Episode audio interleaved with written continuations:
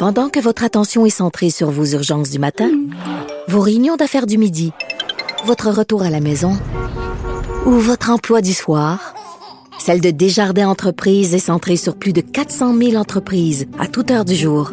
Grâce à notre connaissance des secteurs d'activité et à notre accompagnement spécialisé, nous aidons les entrepreneurs à relever chaque défi pour qu'ils puissent rester centrés sur ce qui compte, le développement de leur entreprise. Le hockey a tellement évolué, les jeunes maintenant, ils ont des skills comme ça se peut pas. Puis ces kids-là, ils rêvent à... Jean-François Barry. Un animateur pas comme les autres. Jean-François Barry, bonjour. Salut Pierre. Alors les choses, bon matin toi aussi, les choses se précisent. Les Bruins ont été éliminés.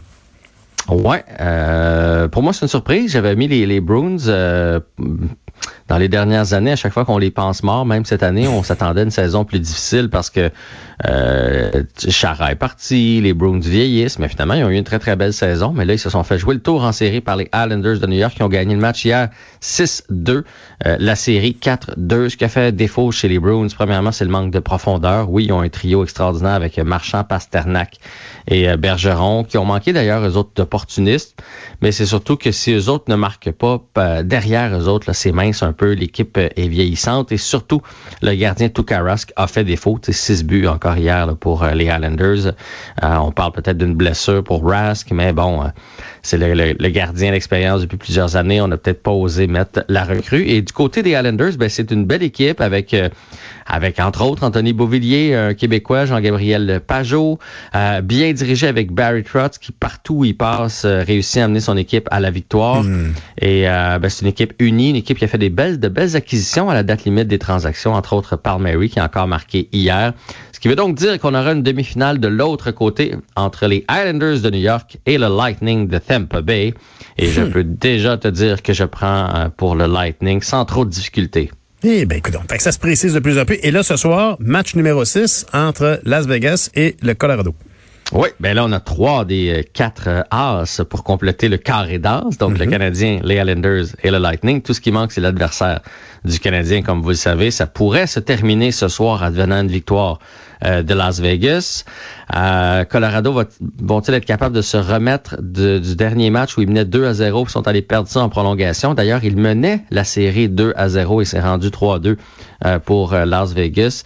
mais en même temps, le, je te l'ai dit souvent depuis le début des séries, le, quatrième match là, qui, qui permet d'éliminer l'adversaire, c'est toujours le plus difficile à, à aller chercher. Fait qu'on va regarder ça. moi, honnêtement, je souhaite que ça se termine ce soir en 6, ce qui veut dire que la série commencerait dimanche ou lundi, ce serait parfait.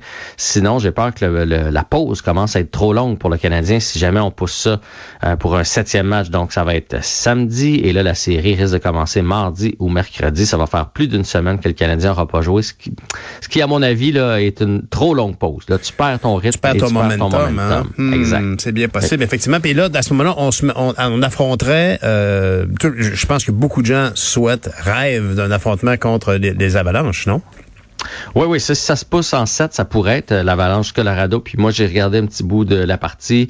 Euh, j'ai analysé les deux équipes. Je pense que si le Canadien va avoir euh, sa meilleure chance, ce serait contre l'Avalanche Colorado. oui, ils ont une très, très bonne équipe, mais on, on, va être capable de faire on va essayer en tout cas de faire ce qu'on a fait contre les Maple Leafs de Toronto, c'est-à-dire c'est une équipe très offensive avec de gros, de, très très bons joueurs.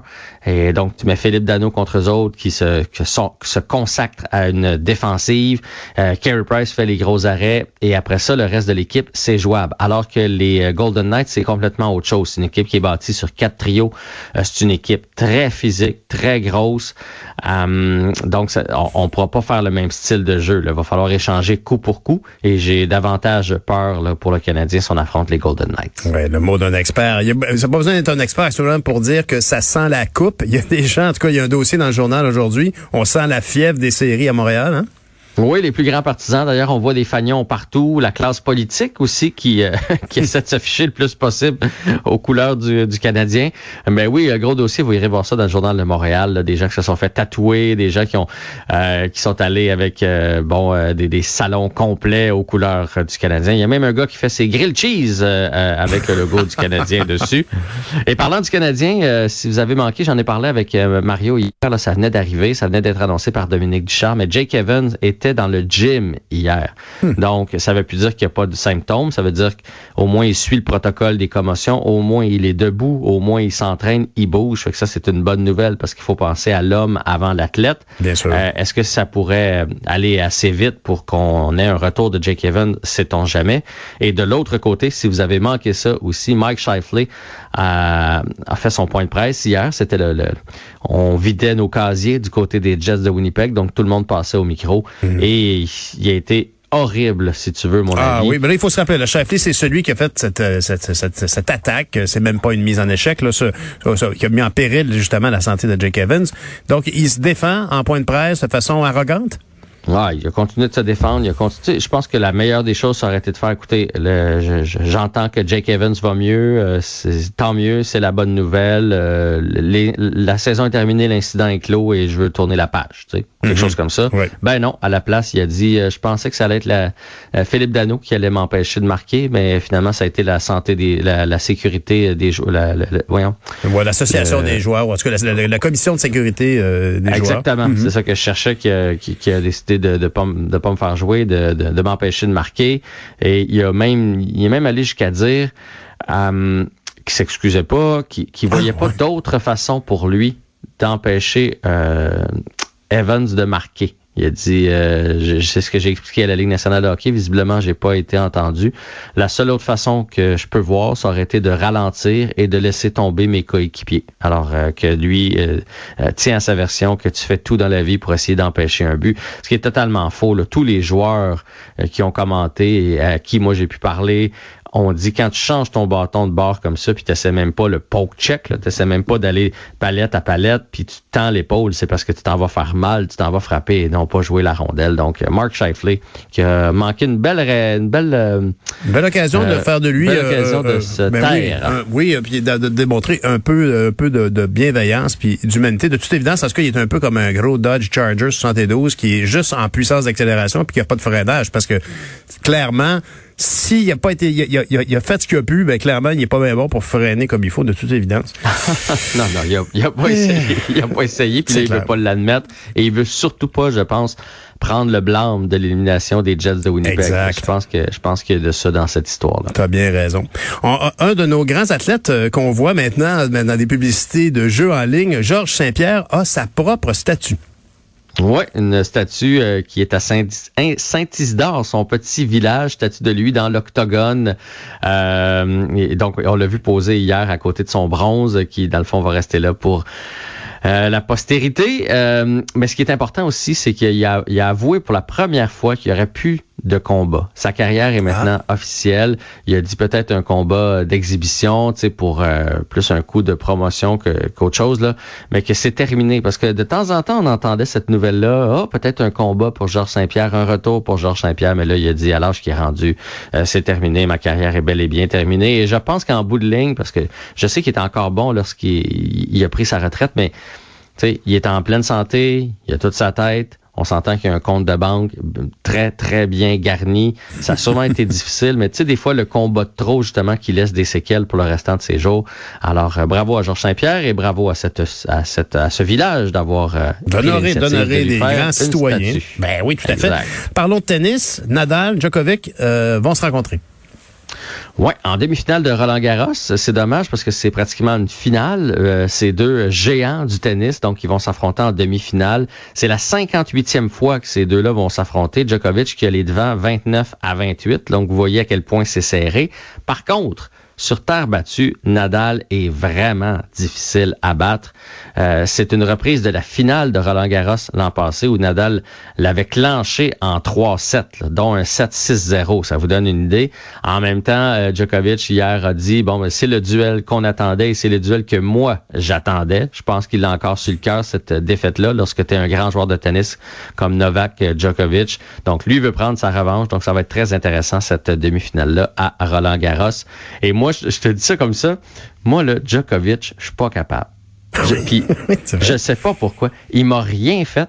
Je le trouve arrogant. Et pourtant, c'est un grand joueur de tennis, là, mais, mais lui, là, je, chaque fois que je le vois, quelqu'un joue contre lui, j'espère toujours qu'il va perdre. J'aime pas ses célébrations, j'aime pas son attitude, j'aime pas sa coupe de cheveux, j'aime rien.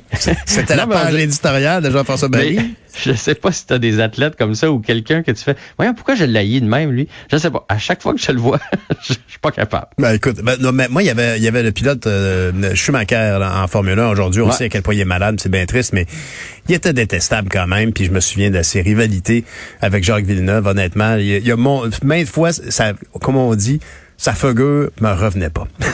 mais oui, mais je comprends. En même temps, lui, il nous avait fait quelque chose. il avait essayé de sortir Jacques Villeneuve, alors que Djokovic, c'est juste gratuit. Enfin. Ah, Jean-François, c'est pas un bon exemple. toi qui es si constructif, t'es un bon père.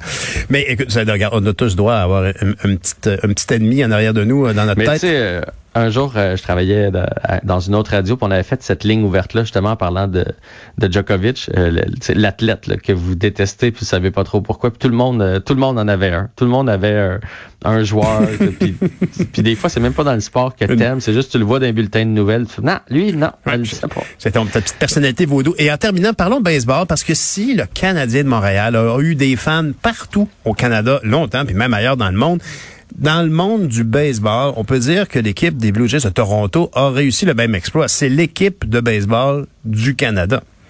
Ouais, un peu par défaut, là, parce qu'on n'a mhm. plus nos expos. Mais effectivement, puis je veux dire, là, il y a une belle équipe avec un paquet de jeunes, dont euh, Vladimir Guerrero, qui est incroyable. Hein, cette année, il est en train de fracasser tous les records. Là, euh, là je sais peut-être qu'il s'est fait devancer dans quelques catégories, mais il est pas loin. Mais la semaine dernière, là, il y avait une statistique comme quoi il était meilleur dans la moyenne au bâton, meilleur dans les coups de circuit, euh, meilleur dans les points produits. Il était meilleur partout. C'était comme la triple couronne pour euh, mhm. Guerrero. il est en train donc de mener les Blue Jays peut-être vers les séries, quoique c'est dans une division qui est relevé. Euh, présentement, ils sont à trois matchs de la tête, trois matchs des Rays de Tampa Bay, mais victoire hier en fin de match contre les White Sox 6-2, justement grâce à une poussée de l'attaque des Blue Jays. Ben écoute, c'est comme on disait dans le temps, la formule le voulait, c'est ça qui se passe dans le monde des sports. Merci Jean-François Barry. Salut, à demain. Bye.